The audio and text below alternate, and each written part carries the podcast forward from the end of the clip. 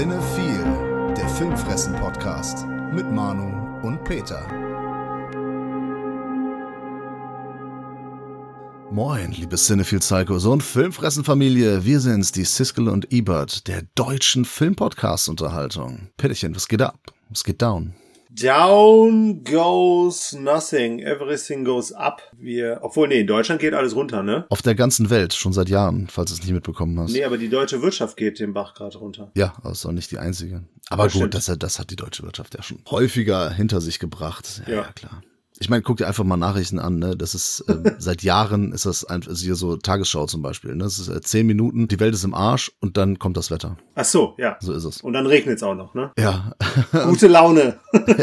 damit wir euch ein bisschen ablenken davon. Ihr seid ja bestimmt gerade alle auf dem Weg zu Rock am Ring oder so. Stimmt. Und da hört ihr natürlich unseren Podcast oder was auch immer ihr macht. Ne? Wie gesagt, ich habe das ja schon mal gesagt. Ich würde gerne wissen, zu welchen Anlässen ihr denn unseren Podcast hört. Ne? Ist es beim Beischlaf? Ist es bei der Masturbation? Ist es beim Mittagessen? Ist es beim Abendessen? Ich weiß es ja nicht. Auf der Arbeit, weil ihr nicht arbeiten wolltet und prokrastiniert. You filthy, disgusting, pervy little pig. Oder eben auf dem Weg zum Rock am Ring. Ja, da hast du bis jetzt noch keine zufriedenstellenden Antworten gekriegt, ne? Nö, deswegen rufe ich da nochmal auf jetzt hier. äh, ich appelliere an die Filmfressen-Familie. Alle paar Jahre wieder. Genau, bin sehr gespannt. Äh, Wir haben noch einen Programmhinweis für alle, die ja nicht wissen sollen, was sie nach Rock am Ring tun sollen. Also wenn der Festival Blues einsetzt oder für die, die nicht fahren können oder auch sonst irgendwie vielleicht was anderes machen. Die es sich nicht mehr leisten können. Ja, genau, oder die sagen halt, äh, nee, Musik mag ich nicht. Ich höre keine Musik, ich gucke nur Filme.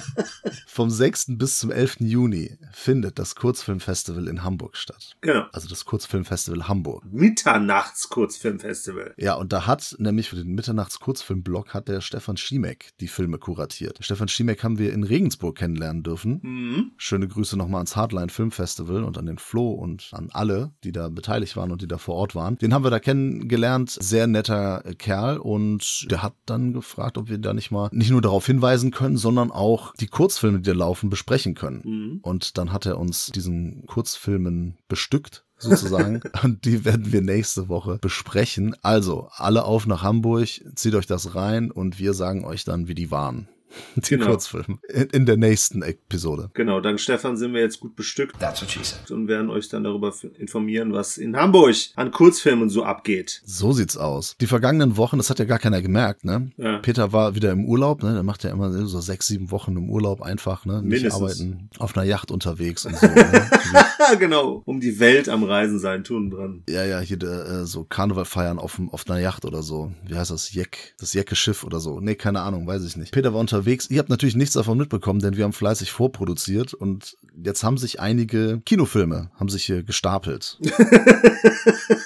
die wir geguckt haben, ja, also aus den vergangenen Wochen. Wir waren natürlich auch ein paar Mal im Kino und kamen noch nicht dazu, die zu besprechen. Also die laufen aber, glaube ich, zum Großteil alle noch. Äh, ich würde auch sagen, die laufen alle noch. Also zumindest wenn, findest du sie auf jeden Fall noch in so kleineren Kinos. Wobei der erste Film, ich glaube, der ist schon raus. Na, nee, der, also in Köln läuft er nicht mehr, aber der, ich habe gerade eben gesehen, dass der noch woanders Okay, läuft. ja gut. Der Winnie the Pooh, Blood and Honey. Und wir haben später noch mit The Boogeyman einen ganz aktuellen Film. Ja, Den habe ich in geil. der Pressevorführung gesehen. Der läuft seit dem 1. Juni. Da kann ich euch auch dazu etwas erzählen und sagen, ob ihr den gucken sollt im Kino oder nicht. Oder auf jeden Fall, was ich mir dazu denke. Aber ich habe mir Winnie the Pooh, Blood and Honey angeschaut, Wieso? weil ich den sehen wollte. Also, Ja, Regisseur ist Rice Frake Waterfield. Der hat auch den fantastischen Killing Tree inszeniert. ach krass, den kenne ich ja sogar. Ja, den haben wir mal besprochen. Den mit fandst du gar nicht so Goris. kacke. Ich fand ihn nicht ganz so kacke, aber er hat ein paar lustige Szenen, er hat Potenzial, aber er hat auch leider sehr viele langweilige Szenen, in denen nur Blödsinn geredet wird. Ah. Also richtig langweilige Dialogszenen. Über welchen Film redest du gerade?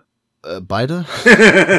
nee, aber jetzt erstmal gerade Killing Tree. Ja. Und also es sind die Rechte ausgelaufen an äh, Winnie the Pooh. Okay. Ich glaube letztes Jahr, 2022. Und ein paar Briten, ich glaube auch Rice Frake Waterfield und so weiter, die haben sich die Rechte gesichert. Ah. Nicht an allen Figuren, aber auf jeden Fall an Ferkel, Winnie Pooh und dem äh, Chris Robinson oder wie der heißt. Christopher Robin. Christopher Robin, so heißt der, genau, ja, ja, Ah. der Junge. Und die haben dann sich gedacht, wir machen daraus mal einen Horrorfilm. Finde ich per se als Idee ja schon mal ganz witzig, ne? dass man sagt so, ach hier, guck mal, ne? Rechte von so, von so einer Kinderserie, von so einem Kinderfranchise laufen aus. Das ist so ein ganz harmloser Cartoon, äh, Comic-Character. Lass da mal so einen harten Horrorfilm draus machen.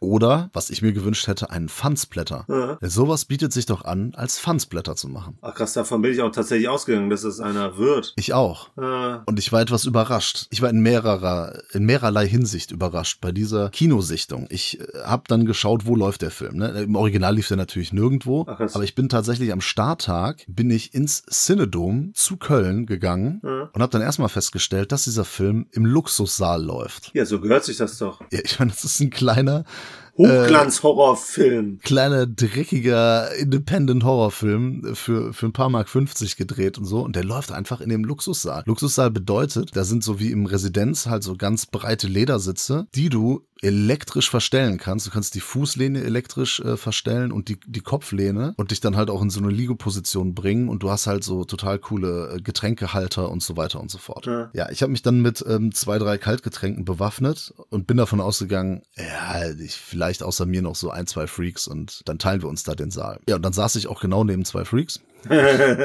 Es kamen aber immer mehr Leute rein. Ach, krass. Auch recht äh, junges Publikum. Hat die nichts Besseres zu tun, oder was? Anscheinend schon. Ne? Es war halt irgend so ein Donnerstag halt. Ja. Auf einmal waren da so 30, 40 Leute im Saal. Was ich wirklich erstaunlich finde. Auf jeden Fall. Die haben ja auch alle gedacht, so, ja, komm, irgend so ein blöder Horrorfilm, ne? Da waren, wie gesagt, waren auch ein paar Jüngere dabei, vielleicht waren auch noch so ein paar Pärchen, so ein bisschen Date-mäßig. Ja, kann man vielleicht machen. Ja, und dann äh, fängt der Film an und ja, erzählt den Prolog erstmal so mit Voice-Over und irgendwie so Einblendungen. Also man sieht halt nichts, ne, sondern einfach nur gezeichnet. Ja. Und es geht halt darum, dass der, der Christopher Robin, der hat halt im, im Wald irgendwann hier Winnie Pooh und die anderen Ferkel und wie die alle heißen, keine Ahnung. Donkey, Esel heißt er, glaube ich, ne? Ich weiß es nicht Ich habe keine Ahnung. kennt die alle nicht so. IA heißt er, genau. Und so und ähm, trifft die regelmäßig im Wald und hat eine gute Zeit mit denen. Irgendwann ist halt Zeit für ihn aufs College zu gehen, glaube ich. Und dann lässt er die halt da und muss halt weg. Ne? College ist halt woanders. Und die sind halt total sauer, weil er hat ihnen auch immer Essen mitgebracht. Und die wussten dann halt nicht so, ja, was sollen wir machen? Und hin und her. Die waren natürlich erstmal traurig und irgendwann waren sie hungrig und sind dann zum Kannibalismus übergegangen. Und dann haben sie zum Beispiel IA gegessen. Boy,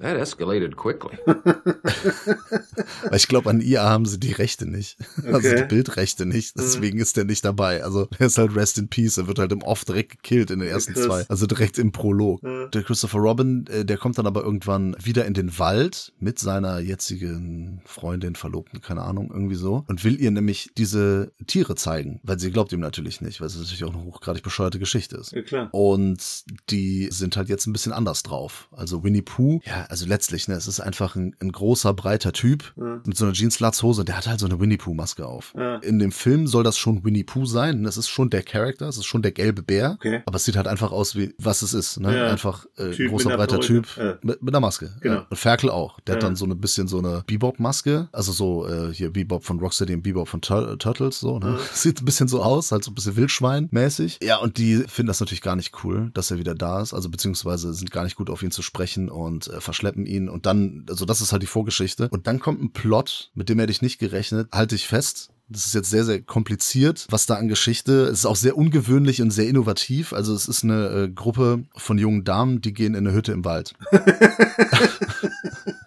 und machen da Urlaub. Scheiße, klar, genial. Und das ist dann wirklich, wo du denkst, was? Ach so, das ist jetzt einfach ein Cabin in the Wood Horrorfilm. Ja. oder was? ja, genau das ist es. Die sind dann da und dann kommt halt Winnie the Pooh Mhm. mit Axt oder weiß ich nicht was, mit Ja. ein paar Gerätschaften. Und metzelt. Ja, und dann das zehn kleine Jägermeister-Prinzip und das ist dann der Film zum Großteil. Und das ist halt so ein absolut standardisierter ein 0815 generischer Slasher-Film, der sich vollkommen ernst nimmt. Scheiße. Also zumindest zu ernst. Um ernst genommen zu werden. Ja, ich habe halt Fun-Splatter erwartet Hm. und Splatter kommt dann wegen, wenigstens am Ende. Also das kann ich dem Film noch zugute halten, dass die letzten sag mal, 15 bis 20 Minuten, die sind auch ganz cool. Okay. Weil dann wird es ein bisschen splatterig auch. Mhm. Und dann, wenn man sich einmal damit abgefunden hat, dass das jetzt einfach hier so ein, so ein Slasher ist, so dann, dann wird's auch eigentlich ganz cool. Aber dann ist der auch recht schnell wieder zu Ende. Also er hat ein ziemlich abruptes Ende. Okay. Und ich habe schon äh, gehört und gelesen, dass die halt da so ein Winnie the Pooh Cinematic Universe anscheinend machen wollen. Ernsthaft? Ja.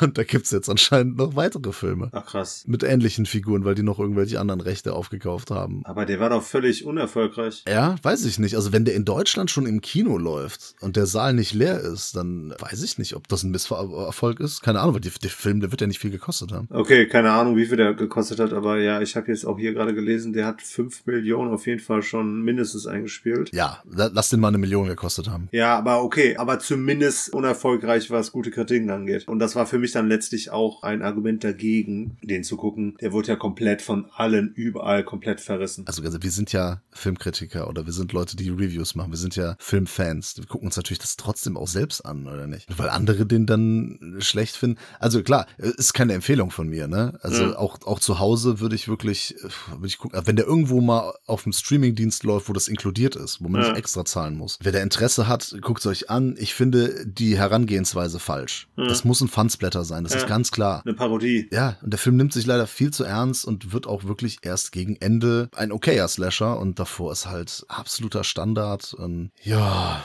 Ah. die Idee, das zu tun, war cool, aber Ja. die Ideen in der Umsetzung, also da ist nichts Innovatives, nichts Tolles, nichts Weltbewegendes drin. Das, das macht halt auch keinen Unterschied. Es könnten irgendwelche Rednecks sein, Ja. irgendwelche Hinterwäldler, die halt da sind, nur dass die halt eine Winnie Pooh Maske aufhaben. Das ist halt dann irgendwann, es ist auch nicht mehr witzig dann. Ja. Dann, dann brauchst du das halt nicht. Ne? Und da, aber, aber es hat erfüllt ja trotzdem den Zweck. Du hast das Franchise quasi und die Leute gehen ja deshalb rein, Mhm. Ja. bekommen dann aber nur etwas, was absolute Standard kostet im Genrebereich. Und dann ist das natürlich ärgerlich. Ja. Letztlich natürlich auch ein cooler Marketing-Gag, beziehungsweise in die Zukunft gedacht, ne? Weil alle Kids, die mit Winnie the Pooh aufgewachsen sind oder es noch tun, die werden ja dann in, weiß nicht, 14 Jahren werden sie auf dieses äh, Universe stoßen und da auch nochmal alles gucken. Das heißt, die sind auf jeden Fall dann auch noch die zukünftigen, gut, wahrscheinlich dann eher äh, Streaming-Abnehmer, aber immerhin wird er dann letztlich äh, immer wieder neue Gefolgschaft finden. Kann sein.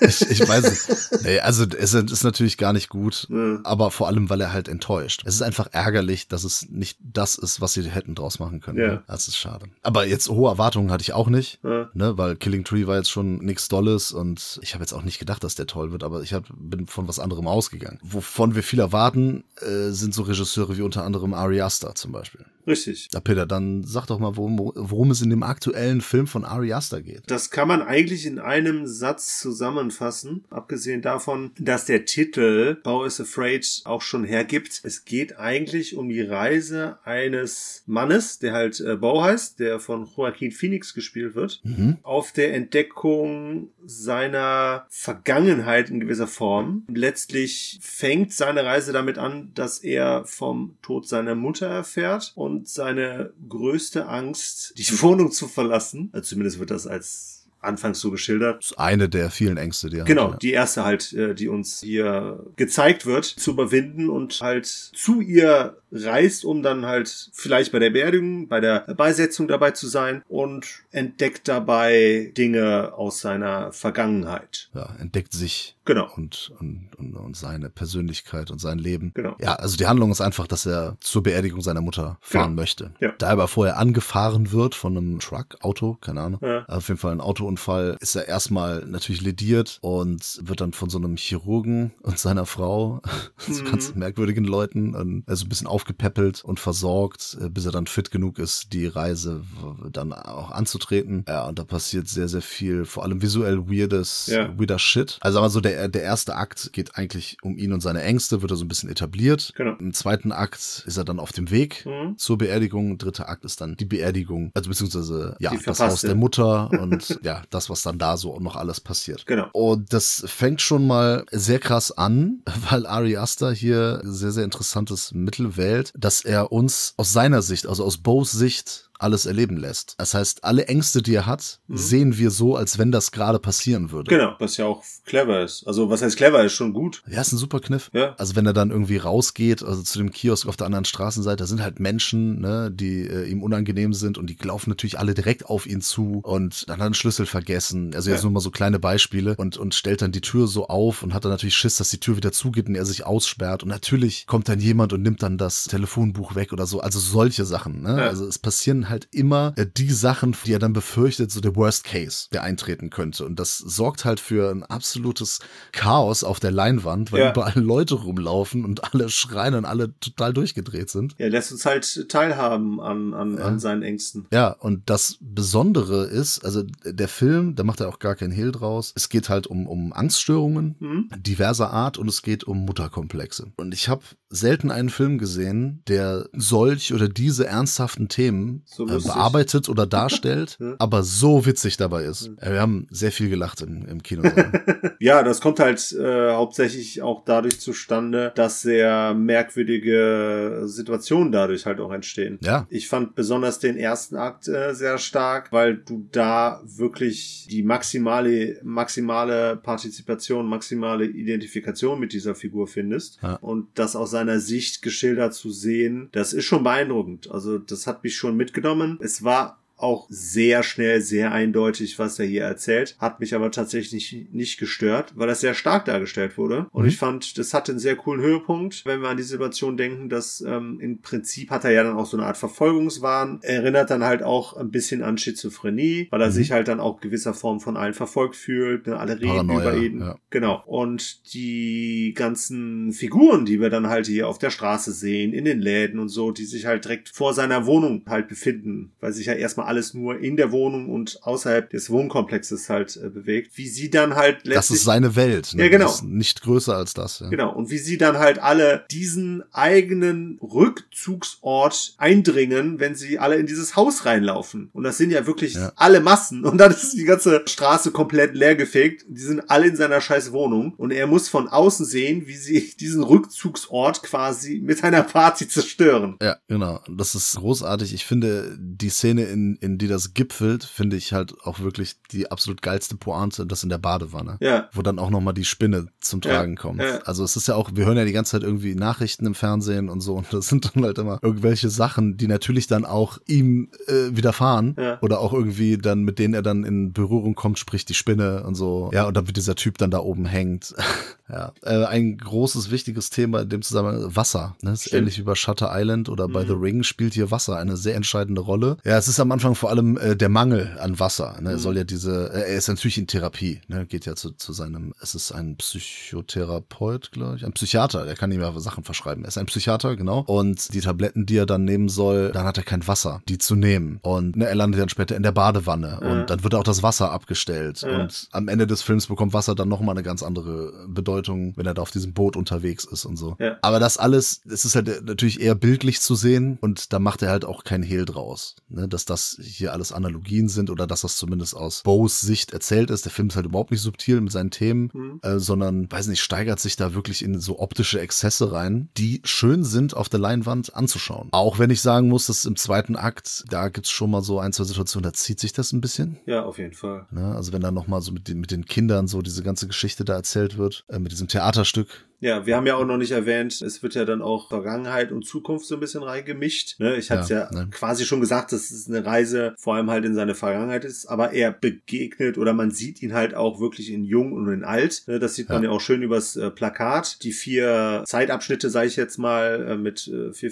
in vier verschiedenen Altern halt dargestellt. Das hat ja dann auch nochmal eine Bedeutung und darüber wird ja dann halt auch vor allem erörtert, warum er oder wie es dazu gekommen ist, dass er diese Paranoia-Komplexe und so hat. Genau, dass er so drauf ist, wie er drauf ist. Aber ich finde, also mit, mit Bo kann man sehr gut mitfühlen. Ne? Er ist irgendwie schon auch sympathisch. Ja. Joaquin Phoenix äh, nimmt das dankbar an, Ja. das, äh, was er da alles ähm, spielen kann und soll. Ist halt eine geile Sau, ne? Also ich. Ja, eine Bank. Was der in den letzten Jahren alles abgeliefert hat, ich habe nicht alles gesehen, ne? Aber alleine der hier, der Joker und vor allem A Beautiful Day, der hat da immer Top-Performances abgeliefert. Also dem bin ich immer sehr, sehr zufrieden. Ja, auch alle anderen Figuren, die hier auftreten, äh, finde ich, äh, machen es auch gut. Also man merkt schon den Stil von Ari Aster. Also man, man merkt halt, ach, das ist schon der Regisseur, der Midsommar gemacht hat. Es gibt immer wieder Szenen, die so ein bisschen daran erinnern. Einfach so vom, von der Handschrift her. Ja. Es ist jetzt aber im Vergleich zu Hereditary oder auch äh, Midsommar kein Horrorfilm in dem Sinne. Genau. Es ist schon beängstigend, was da Mhm. teilweise passiert, erschreckend, was da passiert und auch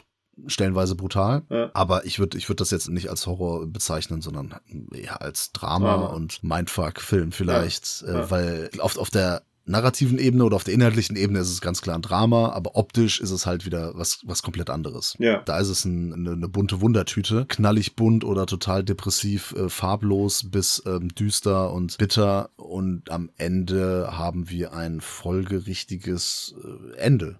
ein, Okay. ja, einen Abschluss, einen, einen Abschluss, der konsequent und folgerichtig ist, denke ich. Okay. Äh, aber auch ein bisschen pessimistisch, oder? Ja, aber es passt irgendwie zu dem Ganzen. Es war absehbar. Also es war jetzt nicht super überraschend, was da passiert. Hat gepasst. Okay, ja, darf man jetzt auch nicht viel zu viel sagen, glaube ich, weil man ja Richtig. dann schon in gewisser Form hier spoilert. Deswegen habe ich auch nicht so viel dazu gesagt. Ja, deshalb versuche ich mich jetzt auch ein bisschen zu zügeln. Ne? Hold your horses. Curb Your Enthusiasm. Er hat Peter. mich dann, er hat mich dann tatsächlich auch so ein bisschen an äh, Lars von Trier erinnert hier The House That Jack Built, weil das letzte, die letzte Szene wirkt dann auch schon wieder wie so ein Gemälde, das äh, lebendig wird. Ja. Hat mich ein bisschen tatsächlich unzufrieden zurückgelassen. Also wenn, wenn ich jetzt so mit seinen anderen äh, Filmen, ich meine, er ist ja noch ein junger Regisseur, also zumindest was Filme angeht, sein dritter Film, wenn ich die vergleichen würde, würde ich sagen, hatte er mit Midsommar den Höhepunkt erreicht und ist jetzt hiermit auf einer ähnlichen Qualität wie bei Hereditary, wobei das jetzt nicht negativ gemeint ist, aber sein Höhepunkt hatte er meiner Meinung nach mit Midsommar. Da finde ich, hat irgendwie alles deutlich besser gegriffen und es war vor allem halt auch nicht so, dass du da wirklich mal Länge hattest. Ich fand halt hier wirklich im Mittelteil gab es die eine oder andere Länge, das hätte man ein bisschen komprimieren können, weil der Film halt auch fast drei Stunden geht. Ja, mit einer Pause. Ne? Da Ja. kam nach dem zweiten Akt tatsächlich eine Pause. Oder mitten Ja. im zweiten Akt, ja. Also da hat die Pace dann nicht mehr so ganz gestimmt. Das hätte man ein bisschen verknappen können. Aber ich finde es sehr interessant und ich finde es halt auch gut, dass er versucht, immer wieder was Neues zu schaffen. Wer ist er? Ja, der Regisseur, Asta, dass er nicht darauf äh, sitzen bleibt, was er sonst so bedient und sich jetzt halt hier so ein bisschen auch vom, vom klassischen Horror in gewisser Form wegsetzt. Er sieht sich ja auch selbst gar nicht als Horrorregisseur und das finde ich sehr, sehr gut. Also von mir aus kann das gerne so weitergehen. Ja, aber er sieht sich nicht als reiner Horrorregisseur und das ist, finde ich, passt. Und das finde ich auch gut, dass er jetzt da quasi Bears Afraid fast schon komplett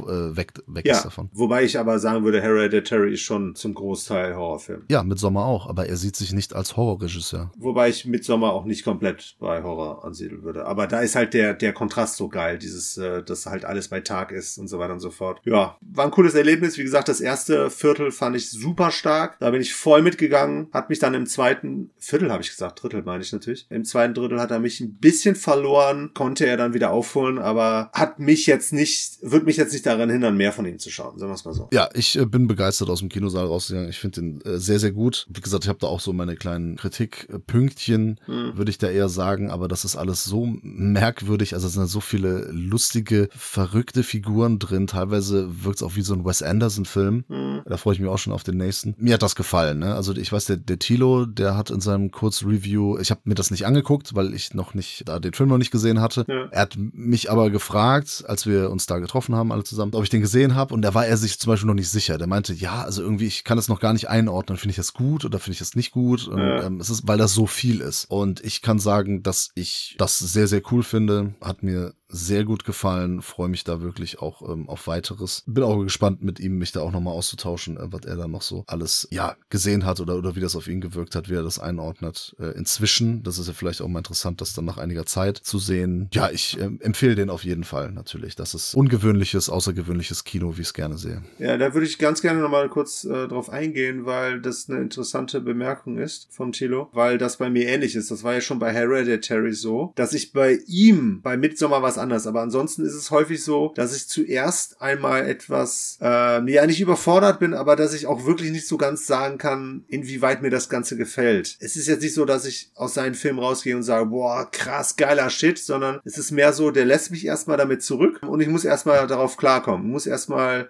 am besten vielleicht sogar noch eine zweite Sichtung. Das war bei Hereditary war das ganz gut. Bei dem hatte ich ja nach dem ersten Mal vor allem durch diese Pfosten-Szene irgendwie einen faden Beigeschmack. Der hat sich dann in gewisser Form legen können. Hier kann das halt auch sein. Äh, Midsommar beim zweiten Sehen war immer noch super geil. Da hatte mir die Erstsichtung auch schon gefallen. Hier war es halt auch so, ich wusste zuerst gar nicht so richtig, weil ich damit anfangen soll. Auch wenn vieles irgendwie in gewisser Form eindeutig äh, ist. Aber allein das ist zum Beispiel schon mal etwas, was den Film sehr interessant macht. Ja, genau. Vor allem, also was dem Film oder Filmen, die sowas mit einem machen, die einen so bis so zurücklassen mit so einem ungewissen Gefühl. Für mich birgt das schon mal für Qualität, weil das ist etwas, das schafft nicht jeder Film. Ist auf jeden Fall was sehr Besonderes. Genau, ja. Am schönsten ist natürlich, wenn man mit einem richtig geilen Gefühl rausgeht. Aber selbst das kannst du halt nicht vergleichen, weil ne, ich gehe aus dem einen oder anderen Marvel-Film gehe ich halt auch raus und denke mir so, voll der geile Film. Aber wenn man es dann halt mal runterbricht oder beziehungsweise, ne, kannst halt Ja. ein Jahr später kannst du wahrscheinlich auch nicht mehr viel darüber sagen, was sagen, dich da wirklich Tag beeindruckt später hast du hat. schon vergessen. Genau. Ja, war dann halt einfach das Erlebnis, ne? Ja, aber ist ja auch okay. Ja, Das ist natürlich. Auch, auch in. Ordnung. Ja. Aber halt nichts Nachhaltiges. das stimmt. Ja, und das kann es halt hier werden. Also Also ich werde mir den auf jeden Fall nochmal anschauen und gucken, wie ob er mich dann halt nochmal mehr abholen kann. Ja, war bei Nope ja auch ähnlich, ne? Also ich fand den auch total geil und, und du warst so, ich weiß gar nicht, was das jetzt war. Den habe ich bis jetzt auch noch nicht nochmal angeschaut. Der ist, der ist ein Grower. Also. Äh, Ich, gut, ich fand den ja auch Weltklasse. Aber gut, der hat mich quasi hypnotisiert, hat mich hypnotisch zurückgelassen. Ja, schöne Überleitung. Hatte ich auch gerade überlegt, ob ich das so äh, bringe. Ich bin den einfachen Weg gegangen und hab's einfach gemacht. Du hast auf jeden Fall damit eine Überleitung zu einem ja noch recht aktuellen Kinofilm. Ich glaube, der ist letzte Woche angelaufen. Hier steht 10. August, läuft der im Kino an. Ui, läuft er wahrscheinlich noch nicht. Äh, ja, ich habe den in Rumänien gesehen, also während des Urlaubs. Aber ich war jetzt tatsächlich die Überzeugung, dass der in Deutschland schon läuft. Ja, dann erzähl doch mal, was uns ab dem 10. August dann erwartet. Bei Hypnotic. Wenn das so ist, ne, weil der ja in Konkurrenz mit der Mother eigentlich stehen sollte, mit dem Film seiner Frau, der Jennifer Lopez, die ja derzeit bei Netflix äh, einen auf äh, harte Mutter macht, weil er hier, also Ben Affleck, einen auf äh, Vater macht, äh, beziehungsweise er spielt halt die Vaterfigur und gleichzeitig ein Detective. Und wir erfahren direkt am Anfang, dass auch er, wie der äh, Bo, in Therapie ist, weil er den Verlust seiner Tochter zu verarbeiten hat. Ne, also Verlust ist tatsächlich in Anführungsstrichen zu setzen, weil man nicht genau weiß, ob sie tot oder einfach nur verschwunden ist. Also ich denke mal so vom, vom Polizeistandpunkt aus ist sie tot, ne, aber rein theoretisch besteht die Chance noch, weil man sie noch nicht gefunden hat. Ne? Also der Zeitraum ist halt einfach So, so. riesengroß. Also, er hat das Problem, Tochter ist verschwunden und er kommt damit nicht ganz klar. Die Frau hat ihn verlassen. Warum, wieso, weshalb, warum, erfährt man halt im Laufe der Geschichte. Und er hat einen Fall, um den er sich kümmern muss. Und in diesem Fall ist ein gewisser Del Rain, so heißt der Typ, äh, involviert, der hier von William Fitchner gespielt wird. Ach, ja, Ja, ich. finde ich klasse Schauspiel. Ich sehe den eigentlich viel zu selten. Der ist zwar auch relativ limitiert in dem, was er macht. Er spielt ja meistens Nebenrollen. Ja, genau. Da geht er äh, ganz gut äh, drin auf. Hat mir auch sehr gut gefallen. Der spielt einen Hypnotic, ne, wie der Film das halt auch schon sagt. Ein Hypnotiseur. Oder wie äh, die Leute im Kino sagen würden, eine Hypnotisur. Ja, genau. Der kann nämlich äh, Menschen durch das gesprochene Wort quasi nicht nur manipulieren, so, so, sondern sozusagen so ein bisschen Besitz von denen ergreifen und sie Dinge machen lassen. So, und er nutzt das natürlich zum eigenen Vorteil. Ja, und auf diesen ist er jetzt angesetzt. Es kommt dann eine weitere Figur ins Spiel, die von Alice Braga gespielt wird. Die spielt hier Diana Cruz. Auf die stößt er bei seinen Recherchen, weil sie selber auch ein Hypnotic ist. Ähm, nur in abgeschwächter Form, weil der Del Rain, der kann das halt super krass. Der sagt ein Wort und kann damit jeden bis auf Ben Affleck halt komplett manipulieren. Sie schließt sich ihm quasi an und macht sich auf die Suche nach dem Del Rain. Und dabei kommt ans Tageslicht quasi, dass auch irgendwie seine verschwundene Tochter mit reinkommt. Woran liegt das, dass, dass sie ihn nicht hypnotisieren kann? Liegt das daran, dass er schon so viel krasses Zeug von Jennifer Lopez gewohnt ist? Oder? das ist eine andere Realität, aber möchtest du die Frage beantwortet haben? Ja. Okay, ich tue jetzt mal so, als wäre das kein Spoiler. Er Ach so, selber er ist tot, oder was? Nein, er selber hat auch Fähigkeiten in der Richtung, die er dann entdeckt. Und letztlich ist es halt auch eine Mind-Geschichte. Also wenn du sozusagen Kommen die dann zu den X-Men auch, oder? Nein, okay, das sind jetzt komische Fragen. Die führen dir zu gar nichts. Die argumentieren dann halt so von wegen, ne, weil er ein Trauma hat, dadurch, dass seine Tochter verschwunden ist und er das irgendwie nicht verkraftet, hat er irgendwas verschlossen und äh, so, dass er sich quasi sozusagen von der Umwelt abschirmen kann, äh, ne, sozusagen sein, sein Innerstes äh, einsperrt, woran halt der Hypnotiseur kommen müsste. Also geht das aber in die Richtung Drama oder ist das Fantasy? Das Thriller. Okay. Weil es dann letztlich äh, darum geht, wie diese Verstrickungen da sind, was das mit der Tochter zu tun hat. Und es ist dann viel Action, die hier passiert, weil sein Kollege, der Polizist ist, äh, wird dann kontrolliert. Der, der Rain. Kollega ist auch dabei. Ja, genau. Weil der Del Rain, der versucht ja halt jetzt den Rourke Ben Affleck halt jetzt irgendwie, ja, mit dem was zu machen. Er hetzt dann halt immer irgendwelche Unschuldigen auf ihn, die dann auch äh, so Kamikaze-mäßig dann, wenn sie ihren, wenn sie ihn nicht töten können oder was auch immer, bringen die sich dann selber um und so pflastern dann Leichen seinen Weg äh, auf der Suche nach der Wahrheit. Ach krass, das ist so actionmäßig auch. Ja, ne? genau, genau. Ah, okay. So, und mehr kann ich gar nicht erstmal erzählen. weil Der, der hat natürlich eine Conclusion und ich muss sagen, sie erklärt dann viel Scheiße, die vorher passiert in gewisser Form, weil ich mich die ganze ganze Zeit wirklich über vieles gewundert habe. Das möchte ich jetzt auch nicht krass ausführen, weil das auch schon ein Hint sein könnte. Aber ich hatte die ganze Zeit das Gefühl, dass irgendwas hier nicht stimmt. Wenn man sich den Film anschaut, dann denkt man sich so, okay, das, was hier passiert, ne, so mit dem Hypnotisieren und so alles, das, das kaufe ich ab. Ne? Das ist deren Realität. Äh, ne? In gewisser Form mag es das ja auch geben, ne? Mentalisten und solche Geschichten. Halt nicht in diesem Umfang und daraus werden dann wahrscheinlich auch nicht solche bescheuerten Agenten, Polizeithriller, sag ich mal, gesponnen. Ne? Aber es ist jetzt nicht zu sehr Science Fiction. Aber wie das Ganze erzählt wird, ne?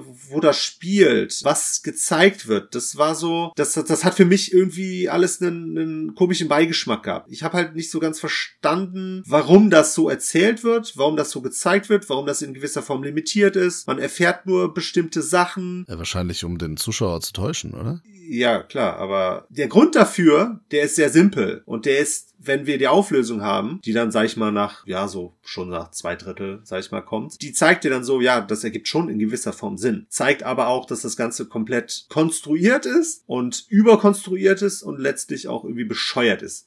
Weil die, die eigentliche Idee, die dahinter steckt, die fand ich irgendwie ganz interessant. Die Sache ist halt nur, die wussten irgendwie nicht so ganz, was sie mit dieser Idee machen sollen und haben daraus halt einfach einen ganz simplen, ich sag jetzt mal in Anführungsstrichen, weil er, weil er ja in dem Sinne kein Agent ist, aber so vom, vom Prozedere her, vom Gimmick her, von dem, was so passiert, ist es halt in gewisser Form schon Agenten-Thriller, weil er halt dann irgendwann selbst auf der, ne, er steht ja dann auch selbst auf der Abschussliste durch den Mentalisten ähm, und muss halt fliehen. So ein bisschen wie Born, der gerade seine Identität wieder erkennt und von der Organisation gesucht wird, die ihn erschaffen hat. Ne? Also so in dem Stile wird das halt gemacht. Er halt nur völlig unspektakulär. Der Film hat 65 Millionen gekostet. Das siehst du halt an keiner Ecke. Das ist viel Geld und ich habe auch mal kurz in eine große Suchmaschine den Film eingegeben. Ja. Ähm, Regie Robert Rodriguez. Stimmt, den habe ich total vergessen zu erwähnen. Den hast du komplett unterschlagen. ja, zu Recht. Also das ist ja ähm, eigentlich ein Grund, sich zumindest ein, wie er hier genannt wird, Sci-Fi-Action-Thriller sich anzugucken. Ja, ich wusste das anfangs nicht. Das hatte mich auch äh, überrascht, als ich das im Nachhinein gesehen habe. Ich finde, der hat 0,0 Handschrift von Robert Rodriguez. Hätte ich niemals gedacht, dass er von ihm ist. Ich weiß jetzt nicht, was der so zuletzt gemacht hat, ne? Aber wenn ich da so an, ne gut, From Dust Till Dawn jetzt nicht unbedingt, aber hier so weit ich, ja doch, alles das. Alita hat er, glaube ich, zuletzt gemacht, ne? Alita? Den Battle Angel. Ja, okay, gut, aber das fand ich, hatte auch schon wenig von seiner, zumindest von seiner Handschrift, die ich irgendwie cool fand.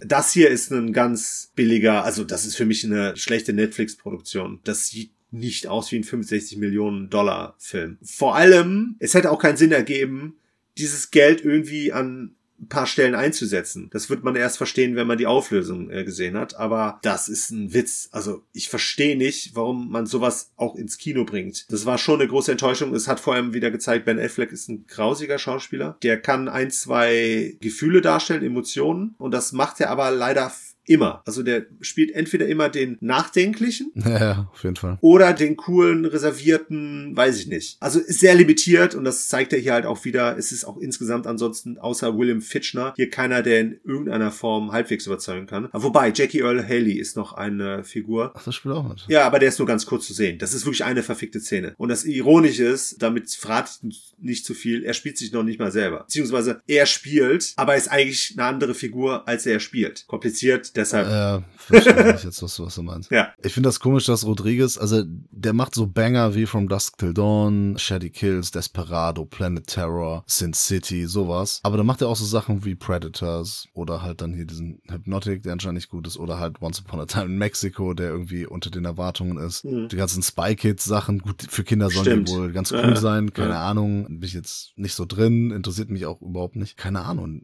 Ne, so zwischen Banger und irgendwie so, hm, Ja. eher so meh. Ja, eher so meh wäre das hier tatsächlich. Fand ich äh, sehr schade. Ich hatte dann auch überlegt, ob ich mir das Pendant anschauen soll. Also Mother mit Jennifer Lopez. Aber dann habe ich mir gesagt, so ganz ehrlich, es wird wahrscheinlich ein ähnlicher Film sein. Gehören die zusammen, oder was, diese Filme? Nö. Das ist so Konkurrenzprodukte, oder was? Nee, aber es ist halt schon lustig, dass die ein Paar sind und man könnte halt den Film Hypnotic auch Easy Father nennen können, weil das Vaterthema da halt schon eine gewisse Dominanz hat. Okay. mehrerlei Hinsicht. Ähm, und deshalb fand ich es lustig, weil dieser hier locker Netflix-Film sein müsste, obwohl er 65 Millionen Dollar gekostet hat. Aber gut. Keine Empfehlung von Peter für Hypnotic. Nee, vielleicht hast du ja noch irgendwas Cooles oder halbwegs Cooles zumindest zu bieten, was demnächst so im Kino anlaufen sollte. Ja, ganz aktuell, ab dem 1. Juni im Kino, das Sequel zu Boogie Nights, und zwar The Boogeyman. Geht um jemanden, der leidenschaftlich gerne Boogie tanzt. Geil. Und das äh, am liebsten im Dunkeln. Das wollen wir doch alle sehen.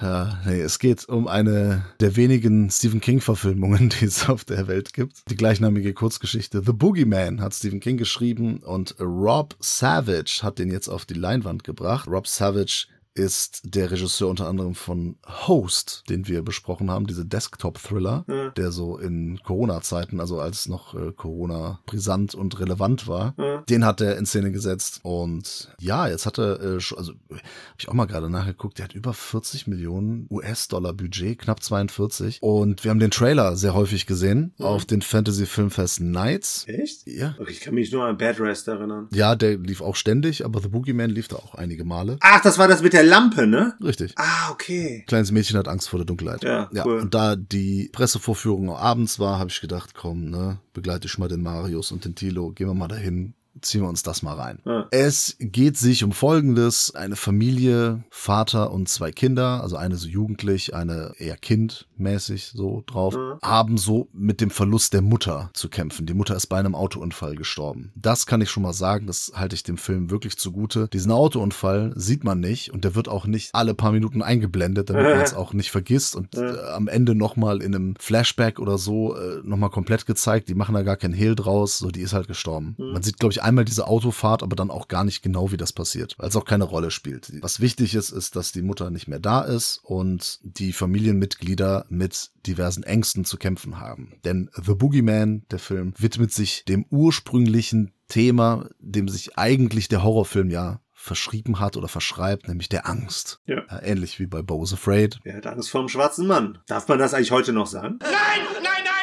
Man darf gar nichts mehr sagen heutzutage. Ja, glaube ich nämlich auch. Nichts darf man mehr sagen. Was mich wieder an so ein paar dumme Kommentare erinnert unter unseren Videos, aber egal, einfach löschen und weiter. Es ist so, dass der Vater natürlich mit der Situation ein bisschen überfordert ist, sehr überfordert ist und hat halt Angst, wie, wie geht's weiter ohne die Mutter. Die ältere Tochter, die möchte da nicht loslassen. Das ist auch ein ganz wichtiges Thema. Sie steht auch im Zentrum, wird gespielt von Sophie Thatcher, äh, die wir aus Prospect kennen. Mit Ah. Dings hier, Pedro Pascal. Den Ah. habe ich dir, glaube ich, mal zum Geburtstag geschenkt. Ja, ich Fand glaube ich, fand ich ganz gut. Sophie Thatcher, die steht im Mittelpunkt. Ähm, also von, von ihr sehen wir am meisten. Wir sehen so ihr Leben in der Schule, dass sie da Probleme hat mit, ja, möchte gern Freundinnen, die sich über sie lustig machen. Sie aber da unter dem Tod der Mutter extrem leidet, ein altes Kleid von ihr aufträgt und so weiter. Und sie möchte einfach nicht loslassen. Ne? Ebenso das Zimmer bleibt unberührt, in dem sie gemalt hat, die Mutter und so weiter. Und die, ähm, ich weiß nicht, wie sie heißt, die Tochter halt, ne? So die Sophie Thatcher nenne ich sie jetzt. Die Iron Lady. Die hat da Probleme, genau. die hat da Probleme mit dem Loslassen und mit dem Weitermachen. Ne? So wie der Stepanovic, der Fußballtrainer damals gesagt hat, Lebe geht weiter. Aber für sie eben nicht. Und die jüngste Tochter hat Angst vor der Dunkelheit.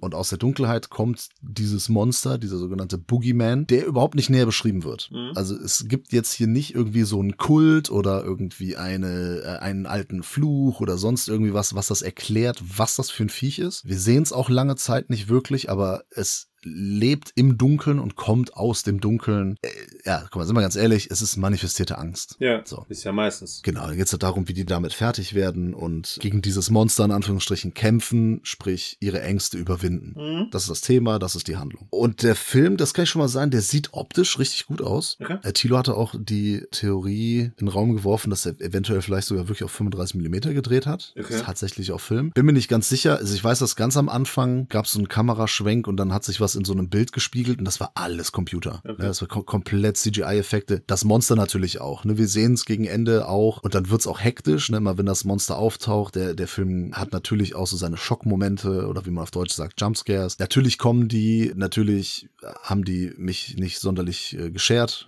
so, Ein paar Leute haben sich da, glaube ich, ein bisschen erschrocken, aber ja, ich fand's jetzt absehbar und auch jetzt nicht, nicht weltbewegend. Aber dann wird's natürlich hektisch, wenn das Monster kommt und das, das klettert da an der Wand entlang und so weiter und so fort. Jetzt ist äh, die Sache, ein Horrorfilm, ein glasklarer Horrorfilm und solide ist, glaube ich, das beste Wort, was, was man sagen kann, ohne dem zu nahe zu treten zu wollen. Nach dem Trailer habe ich auch gedacht, ach komm, das ist jetzt wieder der typische The Nun Geisterbahn-Horror. Das Ding hier vom Reißbrett, so uninteressant. Ähm, nee, aber der Film sieht erstmal gut aus. Ich finde, die Schauspieler machen es auch ähm, alle ziemlich cool. Dieses Drama, weil das so, der Vater ist Psychotherapeut. Schon wieder. Ja, und da hätte man mehr draus machen können. Also da, so seine Sicht der Dinge, ne? So dieser Fokus auf die ältere Tochter. Ich verstehe das, aber ne, der Vater ist auch eine lange Zeit aus dem Spiel, denn es geht auch so darum, dieses, ähm, die Angst davor, wenn die Eltern nicht da sind oder nicht mehr da sind und so weiter und so fort. Ne? Verstehe ich alles, warum man das gemacht hat. Hätte man dieses Familiendrama, was es eigentlich ist, eigentlich ist es nur ein Familiendrama. Es geht darum, dass sie mit ihrer neuen Situation klarkommen wollen. Ja. Nur, dass sich dann die Angst manifestiert in einem Monster und das benutzt man für ein paar Jumpscares. Das macht es dann zu Horror. Aber ansonsten ist es ein Familiendrama. Okay. Aber das ist auch in Ordnung. Hätte man ein bisschen mehr ausführen können. Es spielt hier ein äh, sehr, sehr cooler Schauspieler mit, nämlich David Dasmalchian, den wir kennen aus Prisoners zum Beispiel oder als Polka Dot Man von The Suicide Squad. Und in Dune hat er mitgespielt. Der hat hier eine sehr coole Rolle, ist aber leider, hat er nicht so viel Screentime. Der ist ziemlich schnell auch dann nicht mehr da, was schade ist, weil den hätte man irgendwie auch noch mehr ausbauen können. Ja, okay. Das Ende auch konsequent richtig, absehbar und gut. Ich habe nur ein Problem, es wird nicht ganz klar, also wir, es ist vollkommen klar, dass es halt um, um Ängste geht, die sich in, in Form eines Monsters manifestieren. Was der Film aber nicht genau erklärt ist, kann man dieses Monster jetzt physisch angreifen oder nicht? Und warum taucht das auf, an, an einem einen Ende der Stadt auf und warum taucht es auf einmal woanders auf? Warum funktioniert das so? Ja. Das wird halt nie erklärt. Und ich finde, das hätte der Film schon erklären sollen, weil ich mich wirklich gefragt habe, okay, wie funktioniert denn jetzt dieses Monster? Also wenn das jetzt kommt, kann ich dem jetzt eine reinballern oder nicht? Oder kann ich das so wie Freddy Krüger dann aus dem Dunklen ziehen ins Licht oder ne, so aus dem Traum in die Realität oder, oder wie, wie geht denn das? Wird halt gar nicht erklärt. Das fand ich dann schade, weil das, das nimmt äh, wirklich Wirkung. Und vor allem weiß ich dann auch nicht so, die versuchen dann so ein paar Sachen und ich weiß gar nicht, okay, hat das jetzt Erfolg gehabt oder nicht? Oder hä? Ja. So, das war nicht stimmig. Okay. Aber insgesamt, und das ist auch das, was ich der Dame vom Verleih gesagt habe, war Ja. der besser, als ich erwartet hatte. Ja. Was aber noch lange nicht heißt. Es, es ist einfach nicht, äh, wie sagt man in Frankreich, my cup of tea. Ja. Diese Art von Horror, es ist einfach ein Familiendrama mit ein paar Jumpscares drin. Ist okay, ne? Aber äh, das ist es auch. Der ist solide, der ist okay für das, wenn man jetzt nicht den nächsten Robert Eggers oder den, weiß ich nicht, den neuesten Evil Dead äh, gucken will oder so, sondern einfach nur, ich gehe abends ins Kino, ne? So Leute, die jetzt das ein paar Mal im Jahr machen, mit einer Begleitung, weil die Geschichte ist in Ordnung, ne? Will das einfach sehen, mich ein paar Mal erschrecken, gehe danach nach Hause und mir reicht das. Dann guckt euch den an. Wer irgendwie aus dem Genre Horror noch ein bisschen mehr möchte oder es blutiger mag, der ist hier vollkommen falsch, weil der Film ist total unblutig. Ja gut, damit hätte ich jetzt aber auch nicht gerechnet. Ja, es gibt, aber es wirkt manchmal so, als hätten die den geschnitten. Okay. Für ein PG-13-Rating. Ja. Also ich kann mir sehr gut vorstellen, dass dann auf der DVD-Version oder Streaming-Anbieter oder so, dass der dann eine andere Freigabe hat und ein paar Minuten länger geht. Ja. Weiß ich aber nicht, ist nur eine Vermutung meinerseits. Und das ist dann somit auch alles, was ich zu The Boogeyman sagen kann und möchte. Ja, das reicht ja auch vollkommen, oder? Ja. Das ist äh, beängstigend genug, was du uns hier erzählt hast. Meinst du? Ja, auf jeden Fall. Ich hatte Angst während deiner Berichterstattung. Eieiei. Angst davor, diesen Film noch zu gucken. Were you frightened? Aber ja, genau. Aber es könnte ja durchaus sein, dass äh, Bad Rest dann auch keine Enttäuschung wird, obwohl der Trailer ja wirklich Katastrophe war. Ja, da habe ich, ja- da hab ich gar keine Hoffnung Ja, genau. in den Film. Nee, nee, ich auch nicht. Das war ja auch nicht ganz ernst gemeint, aber ich wollte ja ganz elegant zum nächsten Film überleiten. Auch ein Film, dessen Titel zumindest nicht ganz so häufig äh, wiederkehrt, weil Boogeyman gibt's ja auch schon tausend Filme, ne? Ja. Gibt's ja auch schon Fortsetzungen. Aber ich habe endlich einen Film gesehen, von dem ich immer gehört habe, oder zumindest bei dem ich das Plakat gesehen habe und bei dem es auch häufig hieß, großer Horrorklassiker aus dem Jahre 71, in Deutschland 72 gelistet, weil er wahrscheinlich erst 72 in die Kinos gekommen ist. Fright. Weiß nicht, ob du von dem gehört hast, aber man kann das tatsächlich runterbiegen, Es gibt einen runterbrechen. aktuellen Film, der Fright heißt. Ich habe gedacht, deswegen wolltest du den besprechen, weil wir ja heute so aktuell mit Kinofilmen so dabei sind. Deswegen dachte ich, es geht um Fright aus dem Jahr 19, äh, 2023. Okay. Nee, dafür, der sagt mir gar nichts. Hast du den denn gesehen? Nö. Okay. Oder 2020, meine ich, Entschuldigung. Ja, Aber äh, ist gut. aktuell. Aktuell drei Jahre. Für manche ist das schon äh, uralt und äh, gucken sie gar nicht mehr. Okay, ja, dann kommst du jetzt hier noch mit so einem alten Film um die Ecke. Ja, gut, okay. Wenn es sein muss, dann machen Wir haben ja gleich noch einen Abschlussfilm, aber sehr interessant, weil das quasi ein Proto-Prä-Slasher ist. Also ein Slasher, bevor es Slasher gab. Von wann ist Halloween? Nee, der Halloween ist von, 2018. nee, aber 68, 69? Das ist 78, bitte. 78. John Carpenters Halloween ist 78. Nee, ja gut. Nee, dann, dann stimmt's ja Aber doch. Psycho ist von 60. Ja, ja, und der ist ja dann irgendwo mehr oder weniger dazwischen. Und ich muss sagen, der hat aber, also ich habe Halloween jetzt aus einem ganz bestimmten Grund reingeschmissen, weil, also der kommt halt insgesamt schon als Slasher daher, ist halt nur keiner, weil es ein Psychothriller ist. Also wir haben halt keine körperliche Gewalt, es geht nicht darum, dass irgendwelche Teenies abgeschlachtet werden, aber wir haben das Babysitter-Thema, wir haben Home Invasion, wir haben Bedrohung, Bedrohung, Terror, vor allem halt Psychoterror. Wir haben ein Final Girl in Anführungsstrichen. Damit spoilere ich jetzt nicht, dass sie überlebt, aber ähm, wir haben halt eine weibliche Protagonistin. Und wir haben ein sehr cooles Setting in einem Haus. Die Geschichte geht halt tatsächlich um eine junge Babysitterin, die halt für ein Paar, das abends mal ausgehen möchte. Den Grund erfährt man später auch, das ist ganz lustig. Ja, wobei lustig nicht, aber kann ich auch sagen, ist jetzt nicht so wichtig, weil die Frau sich von ihrem Mann scheiden lässt und mit ihrem neuen Mann jetzt das feiern möchte. Dass sie jetzt auch endlich offiziell zusammenkommen können. Ja, und deshalb muss die Babysitterin halt auf den jungen Sohn aufpassen. Kleiner, süßer Junge, weiß nicht wie alt, äh, finde ich immer schwer einzuschätzen, aber kann kaum was reden. Aber um die musste sich halt die nächsten Stunden kümmern, bis die zwei halt wieder zurück sind. Also, wir haben eine Babysitterin, die dann natürlich auch von ihrem Freund besucht wird, der da irgendwie Wind davon bekommen hat, dass sie halt dort babysittet. Und der ist schon mal ganz lustig, weil der sie die ganze Zeit versucht, also lustig in Anführungsstrichen, weil der versucht halt die ganze Zeit sie zum Sex zu bewegen, während der Junge oben schläft. Das kann sie aber erfolgreich abwehren, muss sich danach dann allerdings merkwürdigen Dingen stellen. Das fängt damit an, dass sie komische Geräusche hört und so weiter und so fort. Es geht dann auch bis zu einem Anruf und letztlich, da kommt dann der deutsche Titel zum Tragen, eine Fratze im Fenster sieht. Eine Fratze, der Film heißt halt im Deutschen die Fratze und sie sieht dann halt auch im fortgeschrittenen Abend dann letztlich, wer sie hier terrorisiert, nämlich ein Mann. Damit habe ich ja gar nicht gerechnet. Natürlich nicht. Äh, wobei er doch, man, man erkennt das Geschlecht am Gesicht. Man erkennt das Gesicht aber auch nicht so gut, dass man äh, damit arbeiten könnte. Ne, es könnte ja eine der Personen sein, die wir vorher schon gesehen haben. Es könnte der Freund sein. Es könnte der Mann sein, der eigentlich mit seiner Frau jetzt ausgegangen ist und so weiter und so fort. Aber das Ganze gewinnt dann eine ganz interessante Dimension, wenn eine Figur hinzutritt, die ihr anscheinend helfen möchte. Weil das Ganze geht halt so weit, dass sie halt irgendwann so krass in Panik gerät, dass sie halt auch quasi flüchten will. Letztlich hat sie aber immer im Hinterkopf, dass sie auch für den Jungen sorgen muss. Das finde ich auch in ein paar Szenen, finde ich das sehr krass, weil sie da quasi vor der Entscheidung steht. Entweder sie überlebt oder beide sterben und sich dann immer dafür entscheidet, quasi, weil sie Verantwortung für die Jungen trägt, dass sie dann sozusagen sich gegen das sichere Flüchten entscheidet und dann halt für die mögliche Rettung von ihnen, von beiden halt agiert oder sich halt entscheidet. Aber sie ist dann halt irgendwann so krass in Panik, dass sie eigentlich flüchten will und daraufhin kommt ihr ein vermeintlicher Nachbar zur Hilfe. So, und ab da hast du halt dann die Situation, dass du halt jetzt gerade in der Patrouille bist, ne, zu überlegen, ist das jetzt eventuell die Person, die sie die ganze Zeit terrorisiert hat. Oder ist es halt wirklich ein Nachbar, der ihr jetzt helfen möchte. Also ein vermeintlicher Nachbar, das ist, ist kein wirklicher Nachbar. Ja, vermeintlich, weil zu dem Zeitpunkt wissen wir das ja nicht, ob er das wissen ist. Wissen wir nicht, ob er Nachbar ist oder nicht. Genau, äh, er sagt, dass er Nachbar ist, ne? Und wir müssen ihm das natürlich auch erstmal glauben. Steht okay. jetzt auch erstmal kein großer Zweifel dran. Der ist auch erstmal sehr nett und so weiter und so fort. Dann wird es dann halt zu einem richtigen Psychospiel. Und ich muss sagen, der ist klasse. Der hat äh, durch seine Schauspieler, ich kann dir da jetzt keinen nennenswerten Schauspieler oder Schauspielerin nennen. Susan George hat hier die Hauptdarstellerin gemacht, also das junge Mädchen. Ich kann dir den Regisseur nennen, Peter Collinson. Ich glaube nicht, dass der großartig äh, was gemacht, obwohl, der Italian Job hat er gemacht. Hast du den gesehen? Italian Job? Ja. Das Original habe ich, glaube ich, nicht gesehen. Okay, es ist sehr klasse. Da spielt der Dings mit. Ja, ist Michael Caine. Ja, genau. Ja, aber ansonsten ist das für mich auch ein Regisseur mit, von dem ich jetzt nicht groß was kenne. Bin aber froh, das ist sein zweiter Film und sein zweiter sehr überzeugender Film. Ein Film, der halt wirklich auch hier schon krass vorgibt, was dann halt später die Slasher gemacht haben oder auch Home Invasion äh, Filme. Ähm, ich finde, der funktioniert hier auf vielen Ebenen. Es sind immer schöne Gruselmomente, die hier aufgebaut werden und dann schön aufgelöst werden. Es ist eine tolle Stimmung. Es ist letztlich auch ein cooles Spiel dann zwischen den agierenden Figuren in diesem Haus, das halt auch ein cooles Setting in gewisser Form halt auch bietet. Kann ich wärmstens empfehlen. Ein Horrorklassiker, den ich bis dato noch nicht kannte. Es gab zwar die ein oder andere Pressestimme, die den nicht so cool fand und äh, relativ generisch genannt hat. Wobei, ne, in den 70er Jahren schon zu sagen, ist halt auch eigentlich äh, Quatsch, weil da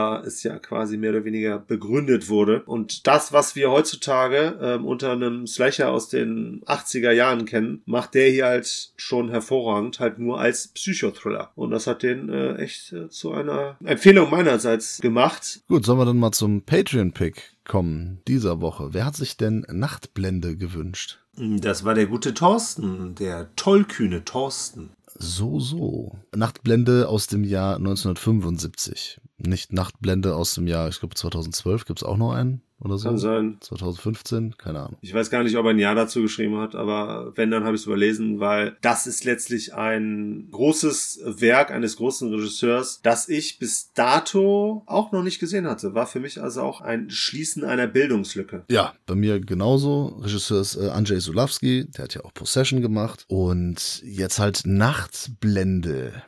Ein Liebesdrama. Ein Skandalfilm. Ja, das kann ich mir vorstellen, dass er 1975 Ja. ähm, skandalös war. Obwohl, wenn man den, ich, ich würde den halt eher so auch dem Arthouse-Kino zuordnen. Und wenn man das äh, macht, dann ist das jetzt auch nicht super skandalös. Ja, ja. Ne, gibt so ein paar andere Vertreter, wie 120 Tage von Sodom zum Beispiel. Der auch noch im Patreon-Topf ist. Ach ja, ja, freue ich mich drauf. Ja. Also ich habe den ja schon mal gesehen. Ich kenne Ja. den natürlich, Ja. aber ähm, das ist natürlich ein Film, den man immer wieder gerne guckt. Ja, ist halt auch Arthouse, ist auch schwierig und so ist es auch mit Nachtblende. Wir haben hier eine äh, erfolglose Schauspielerin. Die Romy äh, Schneider. äh, genau, wird gespielt von Romy Schneider, die eine erfolglose Schauspielerin ist. Nein, die spielt die Nadine, die ist äh, Schauspielerin und versucht sich im Schauspiel, aber ja, schafft das nicht so gut, äh, leider, und muss sich nebenbei auch dann mit pornografischen Filmen über Wasser halten. Genauso der Fotograf, gespielt von Fabio Testi, Mhm. den wir kennen aus unter anderem das Syndikat des Grauens von Lucio Fulci oder ähm, Spiel mir das Lied vom Tod. ja, der Western von Lucio Fulci, den wollte ich gerade nennen. Ach, irgendwas mit Sterben und Leben. Naja, Verdammt zu leben, verdammt zu sterben. richtig. Ein sehr guter äh, Western, den ich hier auch schon mal besprochen habe, Genau. den der Alessandro auch mal äh, empfohlen hat. Ja. Äh, Da spielt er auch mit. Cooler italienischer Schauspieler und der auf jeden Fall spielt einen Fotografen, der eben auch entweder glamouröse Aufnahmen macht oder eben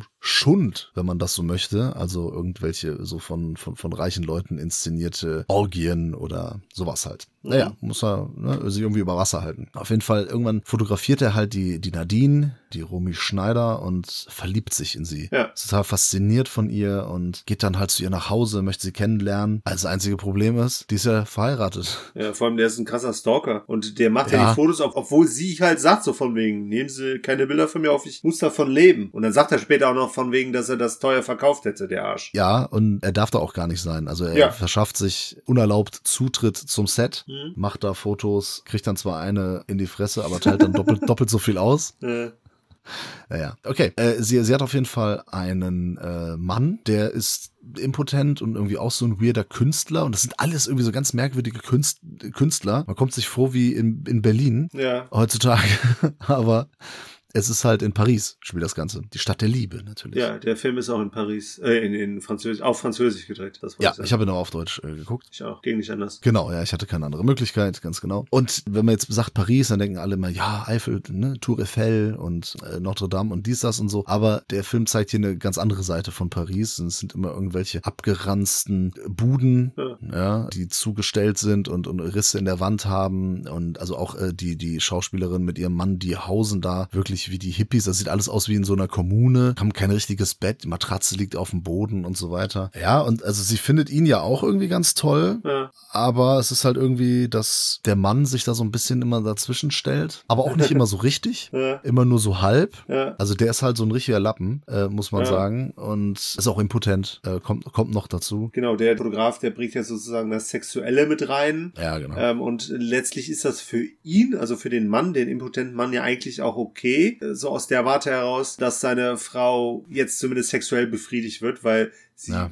Will ja trotzdem bei ihrem Mann bleiben, weil sie ihn ja liebt. Ja, und er, er findet es auch irgendwie aufregend, dass dieser Ja, genau. Typ jetzt da ist. Ja. Und der ist nicht nur ein Stalker, der unternimmt einiges, um sie zu beeindrucken und möchte ihr so eine Hauptrolle geben in einem krassen Theaterstück. Ja. Und das macht er, indem er sich da einkauft und sagt, okay, die muss halt für die Rolle besetzt werden. Und das Geile ist, die Leute, die das inszenieren, äh, unter anderem Klaus Kinski, Ja. der da auch mitspielt in dem Theaterstück. Ja. Der große Klaus Kinski. Ja. Es geht jetzt nicht klein. darum, was er vielleicht privat gemacht hat und so und wie der in Interviews war. Es scheißegal als Schauspieler und gerade in diesem Film hier brilliert er einfach. Ja. Äh, passt perfekt in diese Rolle. Ich hatte das Gefühl, er spielt sich selbst Ja, klar. in manchen Szenen. Das ist kann er am besten. Ja, weil er dann auch irgendwie, wenn es ein schlechtes Review gibt zu dem Theaterstück, ne, dann ja, geht einer mal ein bisschen zu nah an ihm vorbei und er sagt dann, was, wir haben meinen Mantel Mhm. Ja. äh, angepackt und so Ja. und dann teilt er ordentlich aus und Was erlauben? genau. Das ist auch so geil, oder meinst du, sind sie verrückt? Also nein, ich bin reich. ja. er ist halt so ein reicher Homosexueller in, in der Kunstszene Stimmt, irgendwie ja. da. Ähm, ja, äh, super. Aber es, es irgendwie geht's halt darum, die ganze Zeit, kommen die beiden jetzt da zusammen oder nicht? Und ähm, er, der hat sich ja auch da, er hat ja Schulden aufgenommen, da bei irgendeinem so Mafia-Typen dafür, ne? Also der Ja. Fabio Testi Genau. hat äh, Schulden gemacht, äh, damit er sie da einkaufen kann. Ähm, die muss er natürlich zurückzahlen, sonst kommt Gibt's die Mafia Ärger. vorbei. Das ist so das, worum es geht. Was ist so dein, dein, dein Eindruck, Peter? Du hast schon gesagt, es ist ein Meisterwerk was, oder so ähnlich. Äh, nee, aber der wird ja gefeiert, ne? Also Nachtblende ist ja schon so einer, ich dachte auch immer, ehrlich gesagt, der wäre deutsch. Hatte ich irgendwie immer im Hinterkopf. Ja, das ist der deutsche Titel. Der ist im Original ist glaube ich, L'important c'est d'aimer. Richtig. Aber trotzdem, vor allem wegen Romy Schneider, wobei die ja, ist sie nicht Österreicherin oder so? Oder ist sie Deutsche? Die, die, ist Österreicherin, die ist in Wien geboren und in Paris gestorben. Ja. Was für eine Nationalität sie letztlich hatte, ist ja auch scheißegal, ne? Aber ich, mit Richtig. ihr verbinde ich halt meistens deutschen Film. So. War mir nicht bewusst, es war mir auch nicht bewusst, dass von dem Possession-Regisseur ist. Sieht man auch ein wenig. Ähm, ich finde auch so, Ja. wie, was die Darstellung von, von, ne, von Paris in Anführungsstrichen angeht, weil von Paris selber sehen wir ja nicht wirklich was. Deswegen habe ich eben gesagt, das erinnert mich ein bisschen an Berlin. Das war natürlich auf der einen Seite so ein Gag auf die Hipster-Berliner heutzutage, Ja. aber es war natürlich auch eine eindeutige Anspielung auf Possession. Natürlich. Aber ne, wir bewegen uns ja hier meistens auch wirklich nur drinnen. Ne? Das heißt, es ist jede hippe Stadt in gewisser Form. Oder zumindest europäische äh, Hauptstadt vielleicht. Ähm, und ich finde, was so das Darstellen von Setting etc. angeht ähm, und, und was so Personenkreis angeht, bin ich auch so ein bisschen an Polanski, äh, so, so, Ja, so Richtung der total. Mieter. Ne? Ja, ja, total. Äh, finde ich inszenatorisch immer sehr cool. Ähm, Die 70er merkt man halt auch. Genau. Einfach, ne? Ja, sieht cool aus, cool gecastet. Testi ist super, Schneider ist super, Kinski ist großartig. Und ansonsten hast du da noch ein paar andere, bei denen sagt mir jetzt der Name nichts, ne? Aber das war ordentlich besetzt. Ich fand auch den Mann von ihr, fand ich auch klasse, weil der Mhm. immer so wirklich so hin und her gesprungen ist, was so äh, die Charakterzeichnung angeht. Hat schön seinen wirren Charakter irgendwie äh, cool darstellen können. Äh, Was ja generell auch zu dem Film passt. Ne? Ja, Der genau. ist ja schon, er ist gar nicht so zugänglich. Man denkt so, ja, es ist Der halt so ein Liebesfilm. Ne? Es geht darum, dass die zwei sich da kennenlernen oder wollen und dazwischen steht nur der Mann. Nee, der ist schon deswegen so sehr arthausig, ein bisschen sperrig vielleicht auch. Ja, Also dieser sprunghafte Charakter, dieser sprunghafte Charakter des, des Mannes, äh, das passt da schon sehr, sehr gut in, in das Bild des gesamten Films. Genau. Und das Mafia-Thema hat ja dann auch nochmal einen größeren Bezug. Vor allem halt auch, was die, was die Auflösung dann angeht, ne? inwieweit die dann halt auch da involviert sind und was sie für einen Handlungsspielraum haben, beziehungsweise Macht, wie viel Macht sie dann halt auch da in diesem Metier haben. Weil wir uns ja schon in gewisser Weise auch in der Halb-Porno-Industrie bewegen. Es sind zwar nur Soft-Pornos, aber es ist halt halt auch äh, Homosexualität, die hier eine äh, Bedeutung spielt und finde ich auch schön, wie das dargestellt wird. Also in, in, in, im Sinne von so von wegen, dass es das Normalste ist, über das man hier gerade berichtet. Ja gut, in der Szene ist es ja auch jetzt nichts Besonderes, ne, oder etwas, was da krass heraussticht. In der Theaterszene oder so halt, ne, in dem Ja. Showbusiness. Ja. Sagen wir es mal im Showbusiness. Er stellt ja auch immer so Sachen gegenüber, ne, zum Beispiel so auf, äh, auf der einen Seite den Schund, auf der anderen Seite so die Ultrakunst. Ja. Zeigt aber, dass die beide sehr viele Gemeinsamkeiten haben und dass es teilweise auch nicht wirklich voneinander zu unterscheiden ist Ja. und entlarvt dann auch so manchmal, jetzt in dem Fall dann die Theaterkunst oder auch so die Fotografiekunst und, und so Schauspiel und Film eigentlich als so prätentiöse Wichser manchmal. so, das ist halt so, so diese Metaebene. Ne? Es ist ein Film über, über Filmleute auch. Genau. Deswegen fand ich äh, den Aspekt sehr, sehr schön. Ich, ich glaube, ich hätte Schwierigkeiten zu sagen, wie er mir gefällt. Weil ich würde jetzt nicht sagen, ich finde ihn geil oder ich finde ihn kacke, sondern es ist mehr so, ich war da irgendwie fasziniert. Ja. Ich glaube, ist jetzt schwierig für mich, weil ich das europäische Kino aus dieser Dekade jetzt nicht so gut kenne, zu sagen, wie skandalös er dann letztlich war. Aber von dem, was da halt siehst, so, ne, wie gesagt, Gewalt, Sex, Nacktheit, äh, Alles Ingredienzien für einen großartigen Film. ja, das auf jeden Fall, ne? Aber so die Darstellungsweise, weil wir haben ja auch eine, ja, in gewisser Form Orgien Ja. und das halt im Arthouse. Weiß jetzt nicht, wie gang und gäbe das war, fand ich aber ja interessant. Es ist mehr so, dass faszinierender Film war. Du hast schon gesagt, relativ schwer zugänglich. Ich fand den extrem schwer zugänglich. Ich sage immer, für einen 0815 Gucker auf jeden Fall. Ich hatte eigentlich gedacht, dass das für uns schon eher zugänglich ist, weil ich mag halt sowas. Ne? Also der drückt bei mir schon die richtigen Knöpfe. Okay. Du sagst ja, du hast Probleme, das einzuordnen. Ähm, für mich ist es so, allein, du hast das Wort Faszination benutzt. Ja. Allein das schon ist für mich ein positives Attribut. Was ich an dem Film mag, es ist halt ein, es ist ein Liebesdrama, aber was unkitschiger nicht sein könnte. Es ist irgendwie niederschmetternd auf der einen Seite, auf der anderen Seite aber auch so schön dramatisch und so, so herzergreifend manchmal, aber ohne jetzt kitschig zu sein. Und ich finde, er beleuchtet diese Szene da äh, ziemlich gut. Das sind alles Sachen, die mir gefallen. Also als Milieustudie, ne, was so dieses Theater und Mhm. dieses Kunstmilieu halt angeht, finde ich das auch sehr cool. Es ist nur dann so, so der inhaltliche, also das, was so passiert, was mich nicht immer so komplett mitnimmt. Aber wenn es um die Darstellung geht, äh, fand ich das sehr geil, besonders halt auch, ne, wie, wie das halt eingefangen ist und wie das gespielt ist und alles drumherum. Ist schon cool. Die Figuren sind auch so unberechenbar. Die verhalten sich, es klingt jetzt komisch, nicht so natürlich, würde ich gar nicht sagen, aber sie, sie verhalten sich nicht so, wie man es von Film erwartet. Es ist ein bisschen mehr so Richtung Theater verortet, was das Schauspiel angeht. Was das Schauspiel angeht, ja, aber es ist so, wie die Figuren reagieren und, und was sie sagen und wie sie sich verhalten, finde ich das eher untypisch. Also es ist schon eher vielleicht sogar realistisch, aber Ja. irgendwie nicht, nicht das, was man aus Film oder Theater so kennt. Ja, weil Kausalität teilweise vermisst wird. Ja. Also keine direkte Reaktion auf eine Aktion, ne, mit der du halt rechnen würdest, sondern irgendwie Ja. dran vorbei. Weil die alle mit, viel mit sich selbst beschäftigt sind. Das und, und sowieso. ihre, mit ihren eigenen Bedürfnissen und Verlangen und Gelüsten und versuchen da irgendwie drauf klarzukommen. Äh, wie gesagt, der, der Mann von der Romi, der weiß überhaupt nicht wohin. Ne? Dann, dann will er auch irgendwie, dann will er, will er eine Pause und dann er will sich ja selbst neu orientieren. Dann weiß er, er schläft ja bis mittags und weiß halt überhaupt nicht wohin mit sich. Das ist ja quasi eine absoluten Sinn- und Lebenskrise. Ja. Sind sie ja alle hier irgendwie. Ja. Ne? So, der Fotograf hat keinen Bock mehr auf, auf, auf die Schmuddelbilder. Ähm, die Romi will auch nicht mehr die, diese, diese Filmchen drehen. Und keiner ist gerade zufrieden mit der Situation, mit seiner Lebenssituation. Ja. Das ist halt schon alles irgendwie, es beansprucht den Zuschauer, also mich, das ist schon anstrengend vielleicht auch. Mhm.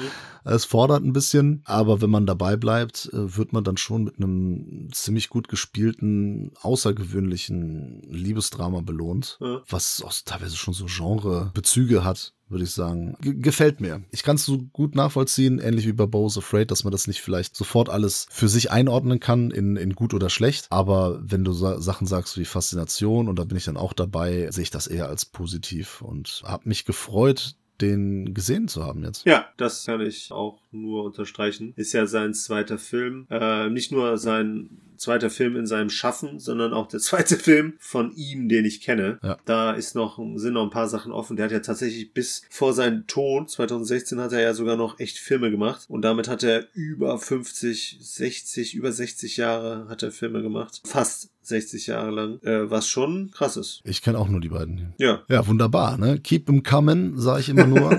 Wer uns auch unterstützen möchte und sich auch mal was wünschen möchte, der kann das gerne tun auf Patreon. Ansonsten unterstützt ihr euch natürlich, also für die, die sich jetzt 5 Euro im Monat nicht leisten können, können auch gerne, also sowieso ein YouTube-Abo dalassen, Daumen hoch und uns irgendwie auch bei Instagram äh, folgen und da liken und so weiter. Es hat letztens äh, jemand unter ein Video kommentiert, er hätte zwei Vorschläge. Ja. Ne? So- Sowieso immer cool, ungefragt Ratschläge geben, aber kein Problem, ich habe es mir durchgelesen. Und dann hat er ein paar Sachen kritisiert, also von wegen, er wünschte sich, dass wir das und das so machen würden und das und das so machen würden. Und dann würde er auch ein Patreon-Abo abschließen. Und da muss ich ganz ehrlich sagen, ist Machen wir bestimmt, sofort. Ist bestimmt nett gemeint, ne? aber wir lassen uns nicht erpressen. Wer uns unterstützen möchte und alle, die uns unterstützen, auch finanziell vielen, vielen Dank. Ne? Wir machen Ja. das ähm, sehr gerne und ähm, wir brauchen auch diese Unterstützung, um Equipment zu kaufen, um überhaupt den ganzen Laden hier am Laufen zu halten. Es sind zig Kosten, die im Hintergrund so ablaufen. Ja. Aber nicht von wegen so, macht das. Also wir wir sind jetzt nicht hier wie so Affen im Zoo, die dann halt tanzen. so von wegen so, ich gebe euch ein paar Euro und dann macht ihr mal gefälligst das und das. So funktioniert das nicht, so möchten wir es auch nicht machen. Wir sind immer noch unabhängig, ähm, möchten das so gestalten, äh, wie wir möchten. Wir sind natürlich für Vorschläge offen, hören wir uns an, aber ob wir die umsetzen, ja, das liegt immer noch äh, in unserer Entscheidung. Das besprechen wir dann im Vorstandsmeeting. und Äh, in dem Sinne, immer, ich, ich, ich wünsche euch viel Spaß auf äh, Rock am Ring oder was ihr sonst so macht die Woche und wir hören uns einfach nächste Woche wieder. Vielen Dank, Peter, vielen Dank an die Patrons und vielen Dank an die Filmfressen-Familie. Bis zum nächsten. Dann lass mich das ganz kurz relativieren. Wenn sich eine Person findet, die mehr als 1000 Euro uns im Monat spendet, dann mache ich eine ganze Menge dafür. Okay, gut. Gut, die Okay. Wahrscheinlichkeit ist jetzt äh, natürlich relativ gering, aber nein, natürlich lassen wir uns nicht kaufen. Ich bedanke mich natürlich auch in alle Richtungen. War ein schöner, eine schöne Fright Hour, weil ja doch sehr viel hier mit äh, Angst und Paranoia und Gewalt zu tun hatte. Ja, wir freuen uns auf jeden Fall auch schon auf die nächste Runde. Da werden wir ein paar Kurzfilme vom Hamburger Kurzfilmfestival Midnight Spot freuen. Da wartet einiges auf euch nächste Woche. Wir werden natürlich wieder einen sehr coolen Patreon-Pick mitbringen und wahrscheinlich auch noch den einen oder anderen Kinofilm. Der Spider-Man läuft ja an. Mal schauen, ob wir das schaffen, den äh, mitzubringen. Aber ansonsten kann ich sagen, wir schaffen es ja immer genügend zu gucken, um mindestens äh, eine Stunde hier voll zu kriegen und euch diese 60 Minuten mehr zu unterhalten, als dass der eine oder andere Regisseur das mit ein paar Stunden Film schafft. Und hoffe auf jeden Fall einen schönen Podcast gehört zu haben und verabscheue uns alle bis zur nächsten Episode.